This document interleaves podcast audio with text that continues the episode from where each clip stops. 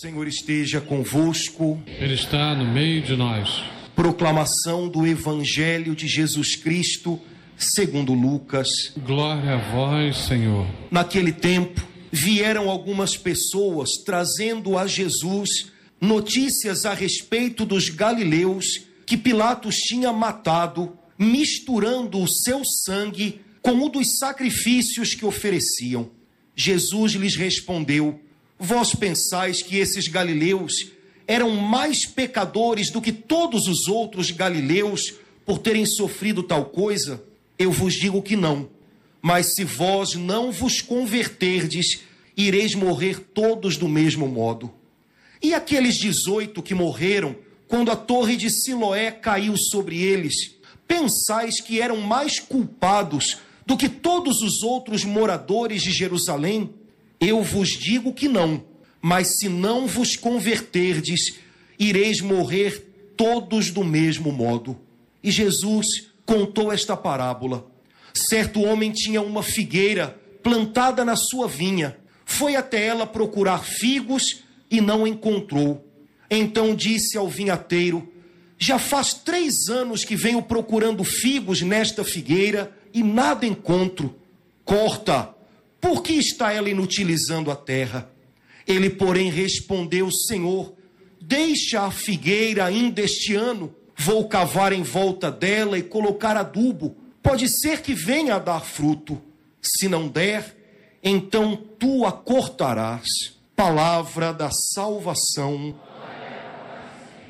Irmãos queridos, o trechinho da segunda leitura que nós ouvimos hoje é um trechinho de uma das cartas de São Paulo, na qual o apóstolo São Paulo lembra para os cristãos as coisas acontecidas no Antigo Testamento, enquanto o povo de Israel atravessava o deserto. E Paulo diz assim: todas essas coisas aconteceram para nos dar exemplos e para que a gente aprenda com elas e para que a gente não repita os erros já cometidos e para que a partir do ponto onde esse antigo povo de Deus terminou, a gente possa começar a nossa jornada. Portanto, seguindo o conselho do apóstolo Paulo, a gente lê a primeira leitura que foi tirada do Antigo Testamento, buscando ali alguns exemplos para ajudarem a gente a crescer no conhecimento de Deus e no propósito que Deus tem para a vida da gente. O trechinho que a gente ouviu é tirado do livro do Êxodo e fala do chamado que Deus fez um dia a Moisés. Tenho certeza que você conhece a história desse homem que teve um lugar especialíssimo nos planos de Deus. Mesmo que você não tenha lido a Bíblia, você viu o príncipe do Egito. Então eu sei que você conhece a história de Moisés.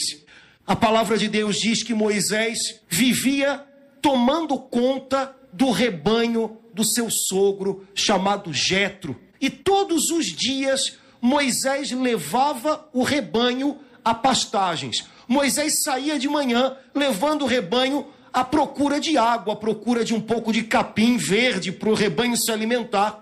E Moisés costumava ir até o mesmo ponto todos os dias ele chegava sempre até o mesmo lugar e voltava para casa. O trechinho do livro do Êxodo que a gente acabou de ouvir diz assim: Um dia Moisés foi além e foi deserto adentro e teve um encontro com Deus que mudou a vida dele. Irmãos, a gente vive às vezes uma rotina que parece que a gente liga o piloto automático de manhã e vai. E faz tudo igual. E corre todo dia. E a gente precisava aprender com Moisés que para a gente ouvir a voz de Deus, a gente tem que ir um pouquinho além.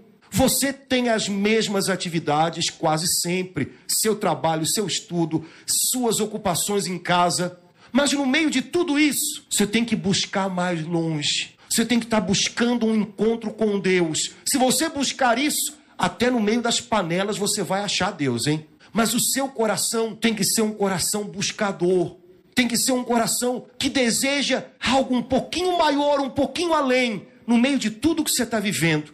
Não viva a vida no piloto automático. Faço todo dia as mesmas coisas. Até venho todo domingo à missa, já sei tudo, não preciso nem do papelzinho. Não liga o piloto automático, não. Viva a vida, viva. E cada dia busca um pouco além, um pouco mais, no meio das coisas que você está vivendo. E mesmo que você esteja atravessando um deserto, olha, quando a gente avança no deserto, a gente também encontra Deus. Foi o que aconteceu com Moisés. Moisés de repente viu uma sarça que queimava e não se consumia. Uma sarça queimando no deserto não deve ser uma coisa muito difícil de se encontrar.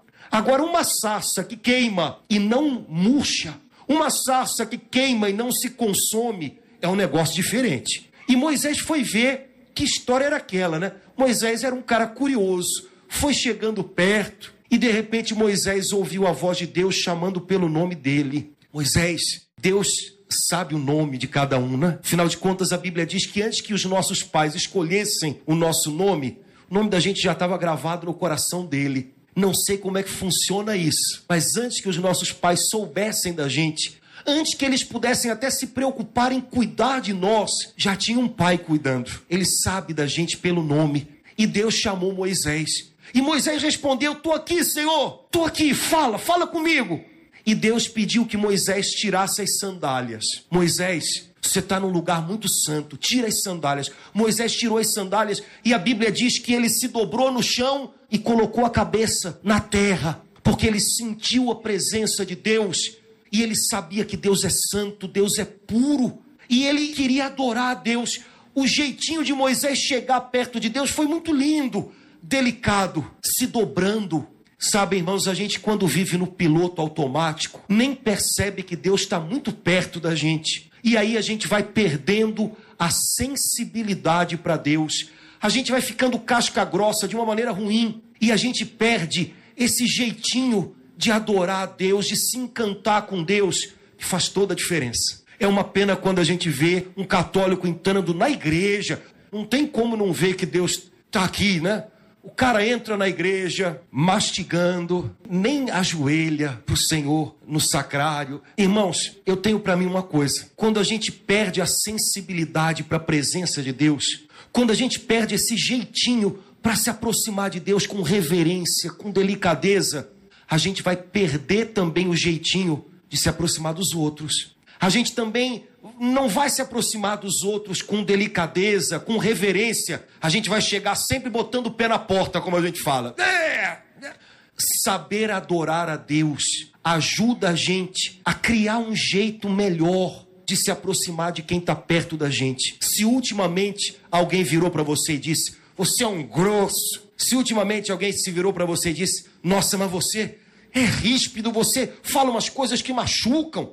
Quem sabe não está na hora de consertar isso. Não adianta dar aquela desculpa, eu sou assim mesmo. Mas você não pode melhorar? Tudo bem, você é assim mesmo, mas será que não dá para melhorar um pouquinho? Isso não é desculpa. Se você precisa melhorar um pouquinho nisso, quem sabe não é bom começar treinando o seu jeito de se aproximar de Deus. Reverente, respeitoso, delicado. Quando a gente aprende a fazer isso com Deus, a gente aprende a fazer isso com os outros. Quando a gente esquece de fazer isso até com Deus, que dirá com os outros, cara? Se você já chega perto de Deus, é, imagina com quem está do seu lado.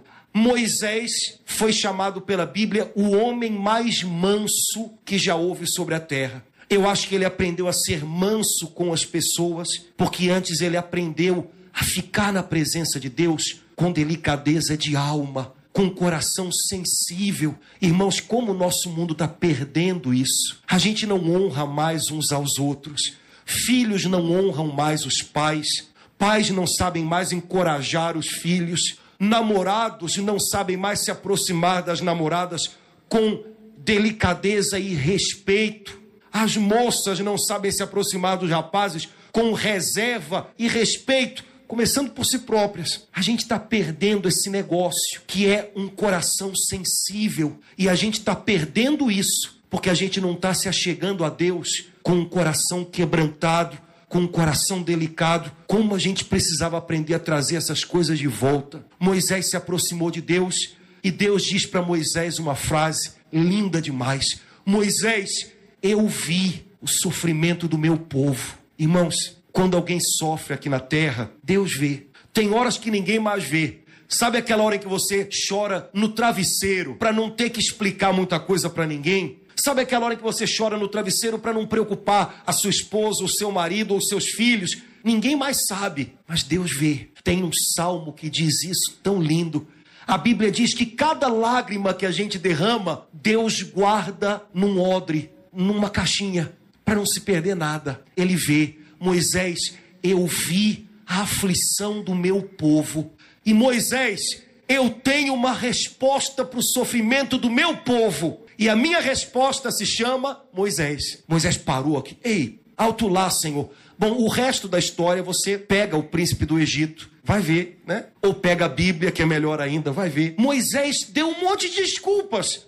Senhor, o senhor errou o escolhido. Eu sou a resposta. Senhor, eu não sou a resposta certa para o sofrimento do teu povo, não. E Deus disse: É sim, Moisés. Sou não, Senhor. Eu sou gago. Moisés era gago. Senhor, eu, eu não sei o que dizer. Eu não sei como chegar lá. Olha, Moisés inventou tanta desculpa. Mas Deus insistiu nele: Moisés, você é a resposta do meu coração para o sofrimento do meu povo. Moisés, eu não tenho plano B. Se você não aceitar, eu não tenho com quem contar. E Moisés, relutante, aceitou. Meu irmão querido, minha irmã, se de tudo que a gente está conversando hoje, você se esquecer daqui a pouquinho, quando sair da igreja, eu queria pedir que você só não esquecesse de uma coisa: Deus continua vendo o sofrimento do povo dele. Continua vendo ele não se tornou cego. O coração de Deus, ao contrário do nosso, não fica duro, insensível. Deus continua vendo. E hoje, a resposta de Deus para o sofrimento do povo dele se chama Marli, Cláudio, Fernanda, Márcia, Maria. Eu não sei qual é o seu nome, mas você sabe que Deus sabe. Hoje,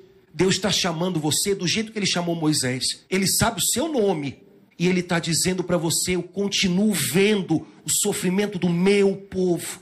E hoje a resposta do meu coração para o sofrimento do meu povo é você. E aí você pode dizer, mas senhor, eu sou a resposta errada. Eu não sei o que dizer. Eu me embanano todo. Eu boto os pés pelas mãos, sai tudo errado. E Deus vai dizer para você: eu não tenho plano B. Se eu não puder contar com você, com quem eu vou contar? Deus escolheu você não para ser um problema, mas para ser uma resposta. Lá na sua casa, Deus não quer que você seja o problema. Deus colocou você lá para ser a resposta. Deus não quer que você seja o filho problema. E tem filho que até gosta de ouvir isso. Lá em casa, meus pais dizem que eu sou a ovelha negra da família. Meus pais dizem que eu sou o problema. Você não está lá para ser problema. Deus colocou você lá para ser resposta. Resposta dele para gente que está sofrendo porque não sabe o que ele é capaz de fazer. Você é uma resposta de Deus. Há uns anos atrás veio aqui no Rio de Janeiro um pregador muito conhecido que eu queria muito ver. Eu conheci o trabalho dele, ele trabalha na África e ele faz um trabalho lindo, ele junta gente na África. E ele veio pregar aqui no Rio. Eu falei, opa, só dá para ir um dia, mas eu vou. E ele falou um monte de coisas, esqueci todas, menos uma. Ele falou para a gente o seguinte: irmãos, vocês pensam que a resposta de Deus para o Rio de Janeiro sou eu que vim da África? Sou não.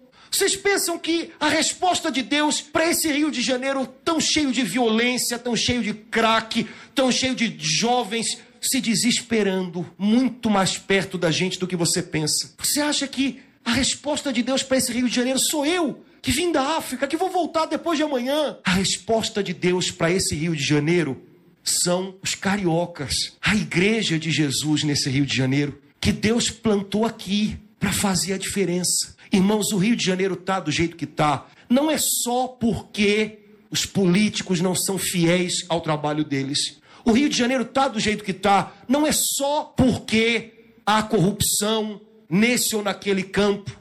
O Rio de Janeiro está do jeito que está porque a resposta de Deus para essa cidade está encolhida e amuada e não de peito aberto, cheio de coragem, como precisava estar. Você é resposta de Deus para a vida de muita gente. Sabe aquele seu colega de trabalho que está sentado na mesa do lado e que vive criando problema e é ranzinza Deus colocou você do lado dele. Vou dizer isso sem medo de errar. Não para você ficar ranzinza também, mas para você ser uma resposta de Deus para a vida daquela pessoa. Sabe aquela sua pessoa querida de dentro de casa que está exigindo demais da sua paciência, do seu perdão? Deus colocou você na vida dela para você ser a resposta dele para essa pessoa. E quando essa pessoa não souber mais o que fazer, o que dizer, para onde ir, ela vai olhar para você e vai entender o que Deus está dizendo para ela. Pelo seu amor, pela sua presença, pela sua paciência, pela sua teimosia em ficar ali, essa pessoa vai entender. Mas você não pode esquecer: eu sou uma resposta de Deus para os meus filhos.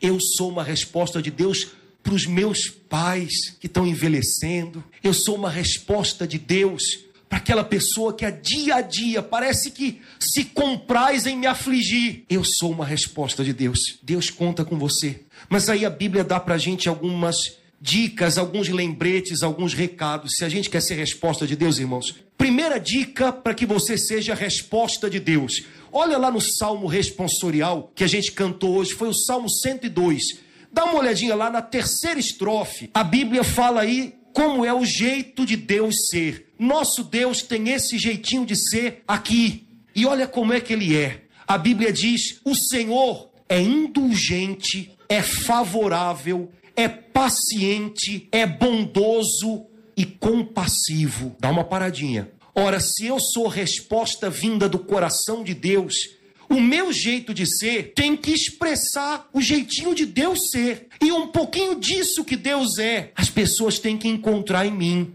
Eu preciso aprender a ser uma pessoa indulgente. Uma pessoa indulgente é uma pessoa que paga o mal com o bem. Eu preciso aprender a ser uma pessoa favorável. Pessoa favorável é uma pessoa que está do lado da outra, que está a favor da outra. O contrário de uma pessoa favorável é uma pessoa do contra. É uma pessoa que eternamente acusa. A pessoa favorável desculpa. A pessoa do contra acusa. Se eu quero ser resposta de Deus para minha família, eu tenho que aprender a ser favorável e tenho que desaprender a ser acusador do contra. E se você está pensando assim na sua cabeça, é, padre, quem tinha que estar tá ouvindo isso aqui hoje é o fulano está lá em casa. Não é não. Se Deus realmente priorizasse começar a trabalhar no fulano, Deus tinha trazido ele pelos cabelos hoje, como talvez tenha trazido você. Deus priorizou começar a trabalhar você. Então, querido, não dê desculpas. Não faça como Moisés, mas Senhor, não dá, não sou eu, não consigo. Você é a resposta de Deus. Indulgente, favorável, paciente, bondoso. Uma pessoa bondosa, ao contrário do que a gente pensa, não é uma pessoa boazinha. Assim como o bonitinho é o feio arrumadinho, o bonzinho é o mal arrumadinho. A pessoa bondosa é a pessoa não só que deseja coisas boas, mas que faz todo o bem que pode. E aí está a diferença. Algumas pessoas dizem assim: ah, eu sou um bom cristão, faço mal para ninguém. Meu filho, não, isso não faz de você um bom cristão. Faz de você, no máximo, uma mosca morta, que também não faz mal para ninguém. Um mosquito da dengue morto também não faz mal para ninguém. O cristão não é alguém que não faz mal para ninguém. O cristão é alguém que faz o bem que pode. Você não vai fazer todo o bem do mundo. Você não tem solução para todos os problemas das pessoas que estão ao seu lado. Quando a gente diz que é preciso ser resposta de Deus, não quer dizer que você vai solucionar todos os problemas de todo mundo ao seu lado. Quer dizer que você vai ser uma pessoa bondosa e o bem que estiver ao seu alcance fazer, você vai lutar para fazer. Se eu quero ser resposta de Deus, eu não posso me contentar a desejar coisas boas para minha família. Eu desejo uma família mais unida, mas na hora da discussão, eu não me calo de jeito nenhum. E mesmo que fique alguém do meu lado, fulano, cala a boca. Não, hum, não calo não. Não adianta você desejar todo o bem para os seus filhos. Claro que eu desejo que os meus filhos sejam felizes. Você não encoraja o seu filho. Você não encoraja. Você não se importa com as pequenas conquistas que ele faz desde pequeno, viu? Minha mãe andou botando nos quadros lá em casa as pinturas da minha sobrinha. Minha sobrinha ainda não fez quatro anos. Você pode imaginar as pinturas que ela faz. Vovó, aqui, o que, que é, minha filha? Aí ela viaja. Aqui é o mar com o barquinho e os passarinhos. Oh, que beleza! Tá no quadro lá, grande artista. Papai, Se o filho vem trazer uma vitória dele, você diz: Ah, faça isso não. Você está matando no coração do seu filho o desejo de partilhar com você as conquistas dele. Não perca o coração dos seus filhos. Não perca. Você é resposta de Deus para a vida deles também. Segunda coisinha, olha que sugestão boa do apóstolo Paulo na segunda leitura, no versículo 10. Não como alguns deles. Não precisa ler o resto, não, senão você fica assustado. Não murmureis, porque murmurar mata. Podia vir em algumas conversas nossas um rótulozinho: murmurar mata. Porque, irmãos, como a gente se faz mal com as nossas conversas cheias de murmuração. Nada tá bom. A gente sempre levanta uma desconfiança a respeito de um terceiro. E aí a gente tolda os corações da gente com pensamentos ruins, com julgamentos que vão muito mais longe. Numa família, como é ruim quando isso acontece. Irmãos, se nós, diz a Bíblia, falamos mal uns dos outros e nos devoramos uns aos outros, o que, que, a gente pode esperar de quem não é cristão? A gente fala desse mundo aí fora como se a gente tivesse solução para tudo. Este mundo, esta gente. E aí a gente lê o hit parente dos pecadores. Os, esse tipo de gente, esse, esse tipo de gente é igualzinho a esse tipo de gente aqui. Por isso São Paulo diz: quem está de pé, cuidado para não cair. Não se preocupa tanto em ver se o teu irmão vai cair. Cuidado para você não cair. Nós falamos tanto e às vezes existe mais lealdade fora do que entre pessoas que se dizem cristãs, que não respeitam a autoridade de quem está sobre elas, que não poupam nenhum tipo de julgamento, que não tem fundamento algum. Irmãos, ou a gente se emenda, ou a gente muda de nome, não se chama mais de cristão. Não murmureis. E cuidado para não cair. A última dica é do evangelho de hoje. Um dia chegaram perto de Jesus e perguntaram: Jesus, aqueles galileus que Pilatos matou, por que, que aconteceu isso com eles, hein? O que, que eles fizeram? Jesus, aqueles 18 que morreram debaixo da torre de Siloé que caiu, o que, que eles fizeram? Traduzindo de outra maneira, Jesus, por quê? Por quê? E Jesus, que é o Filho de Deus vivo, não entrou nas confusões daquele povo, né? Olha, parem com esses porquês. Porque esses porquês não mudam nada na vida de vocês. Ao contrário, chegou a hora de vocês pararem de se preocupar tanto com os porquês e começarem a se perguntar o que vocês estão fazendo com a vida que Deus deu a vocês e com a missão que Deus deu a vocês. Se vocês estão sendo uma planta que dá fruto ou se vocês estão sendo uma planta estéril. Olhar para dentro e perguntar-se sobre isso muda a vida de vocês. Irmãos, desculpem o excesso de sinceridade, mas a gente que por causa de uma busca de um porquê que não muda nada, troca de religião, vai procurar respostas em teorias que vão para longe do evangelho, teorias que humanamente parecem satisfazer muito, mas que não tem nada a ver com o evangelho. E esses porquês que são fantasias não mudam nada na vida da gente. Quando a gente se encontra com um desafio e até mesmo com uma dor, a pergunta é: Senhor, o que que o Senhor quer de mim agora? Porque ainda agora eu quero te obedecer. Essa semana a gente fez retiro, alguns padres fizeram retiro, e quem pregou pra gente foi Dom Rafael, pessoal mais velho lembra. Dom Rafael foi bispo auxiliar aqui no Rio de Janeiro, depois foi bispo de Friburgo, e ele contou pra gente uma história que ele ouviu do capelão do Hospital do Câncer de São Paulo, a respeito de um menino de nove anos que chegou no hospital já com um câncer em fase terminal, que sentia muitas dores. E esse menininho chorava muito e se perguntava: por quê? Por que eu? Por que eu? Uma criança de nove anos. Um dia o padre estava passando, sentou do ladinho dele e mostrou a cruz que estava na parede. E aí disse para ele: Olha, por que, que você acha que Jesus passou por tudo isso? E o menininho chorando disse: Ele não mereceu, né? Bateram muito nele, né? Ele não mereceu. E aí o padre perguntou: Mas por que, que ele deixou? Por quê? Aí o menininho disse: Para salvar os nossos pecados. A família era católica, né? E o padre disse: E você não quer ajudar Jesus? Aí o menininho parou: Como assim? Olha, Jesus sofreu tudo aquilo com muito amor e ele conseguiu perdoar todos os pecados. Mas tem muita gente que ainda não aceita o perdão de Jesus. E você pode ajudar essas pessoas a aceitarem. E o menino disse: É, você pode ajudar Jesus. Aí o padre disse para ele: Olha, tem uma menina aqui no hospital, que tem 16 anos, ela também está muito doente. O nome dela é Olívia. E a Olívia está brigada com Jesus, não quer se confessar. Olha, quando você sentir uma dor, quando você sentir alguma coisa que deixa você triste, diz assim para Jesus: Jesus, ajuda a Olívia. Jesus, chega no coração da Olívia. Fala assim para Jesus e você vai ver que quando a sua dor estiver juntinha com a dele, alguma coisa vai acontecer muito especial. Oferece isso pela Olívia. Aí o menino pediu: escreve o nome dela num papelzinho. E o padre escreveu e deixou com ele. A doença progrediu. E quando o menino estava agonizando, a enfermeira que estava com ele disse que ele tinha uma mãozinha fechada. E ele dizia umas coisas com dor, mas ela não entendia o que, que era.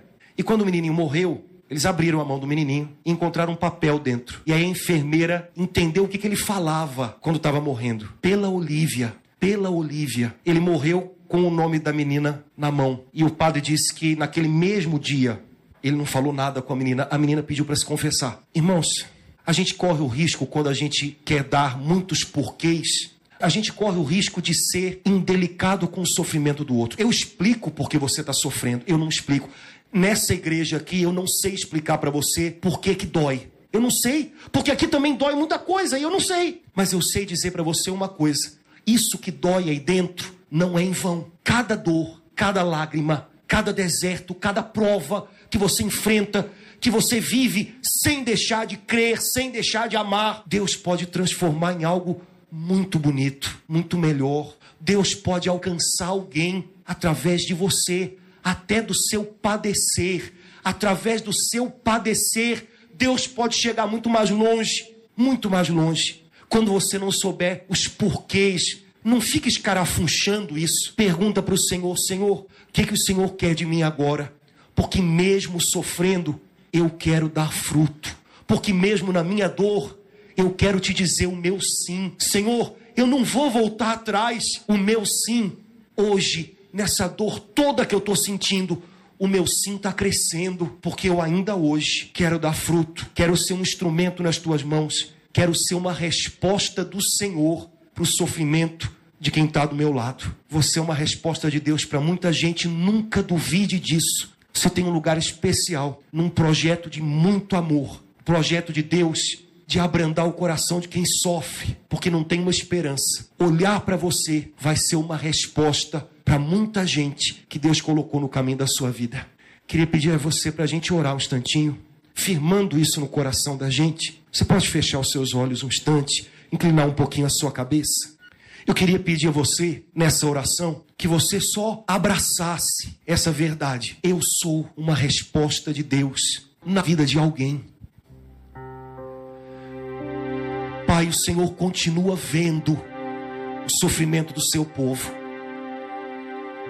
O Senhor viu a dor de Israel o Senhor viu o coraçãozinho magoado e fechado da Olívia. E o Senhor escolheu pessoas para serem uma resposta. O Senhor escolheu Moisés. O Senhor escolheu aquele menino que não podia nada a não ser se entregar. Senhor, eu às vezes me debato tanto com os sofrimentos da minha família, das pessoas que eu amo, das pessoas que convivem comigo. E às vezes parece que eu até aumento esse sofrimento. Mas eu sei que o Senhor fez de mim uma resposta. Senhor, guarda o meu coração e os meus lábios. Eu não quero mais murmurar. Senhor, a minha boca tem sido cheia de fel, de amargura. Chega disso na minha vida, meu Deus. Põe a tua palavra no meu coração e na minha boca. Senhor, a gente diz que sente tantas coisas boas, que quer tanto bem para a família da gente, para a cidade da gente. Mas eu não quero só querer bem, eu quero fazer o bem. Senhor, tem tantos jovens nesse Meier no engenho de dentro, em todos os santos, se matando. Rápido ou aos poucos. Eu quero ser uma resposta tua para eles. Senhor, tem tanta gente desistindo de ter esperança. Tem tanta gente jogando fora a sua família, o seu casamento. Eu quero ser uma resposta tua para eles. Senhor, eu não quero só ser um cristão, porque eu venho à igreja no domingo, doido para acabar logo, para voltar para minha casa. Eu não quero ser cristão só para dizer que eu sou. Quero ser parecido contigo, paciente, compassivo, bondoso. Me muda, Senhor, me muda, me muda para melhor. Como aquele menino fez no hospital, hoje eu coloco aqui no altar da Santa Missa todas as dores que eu estou vivendo, que são dores bem reais, Jesus. Você sabe como elas machucam. Cada dor que eu estou vivendo, eu quero colocar nesse altar e te dizer hoje: é pelo meu filho, é por aquela pessoa doente, é por aquela situação de tanto sofrimento. Que nada se perca, Senhor. Que nenhuma lágrima se perca. Meu Senhor, Jesus Cristo, Senhor da minha vida, tem misericórdia de mim. Me ajuda, me muda, me salva e não me deixe esquecer nunca que o Senhor não é mudo. As pessoas pensam que o Senhor é mudo, o Senhor não é mudo. Mas a resposta do Senhor para tanto sofrimento que há nessa terra sou eu. Sou eu. Me ajuda, Senhor, a ser uma resposta tua para quem precisa te olhar, te ouvir e que o Senhor colocou do meu lado. Não me deixa desistir, Senhor. Queria convidar você, em nome de Jesus Cristo, a dar um abraço em alguém aí do seu lado e incentivar, encorajar esse seu irmão, essa sua irmã. Você é uma resposta de Deus. Você é uma resposta de Deus na sua casa. Você é uma resposta de Deus para os seus amigos, para os jovens da sua faculdade, do seu colégio, você é uma resposta de Deus para a pessoa que trabalha do seu lado, para a pessoa da sua igreja. Você é uma resposta de Deus. Deus não é mudo, Deus fala. E Deus fala através de você. Você é uma resposta de Deus para abençoar a vida de muita gente. Tenha certeza disso.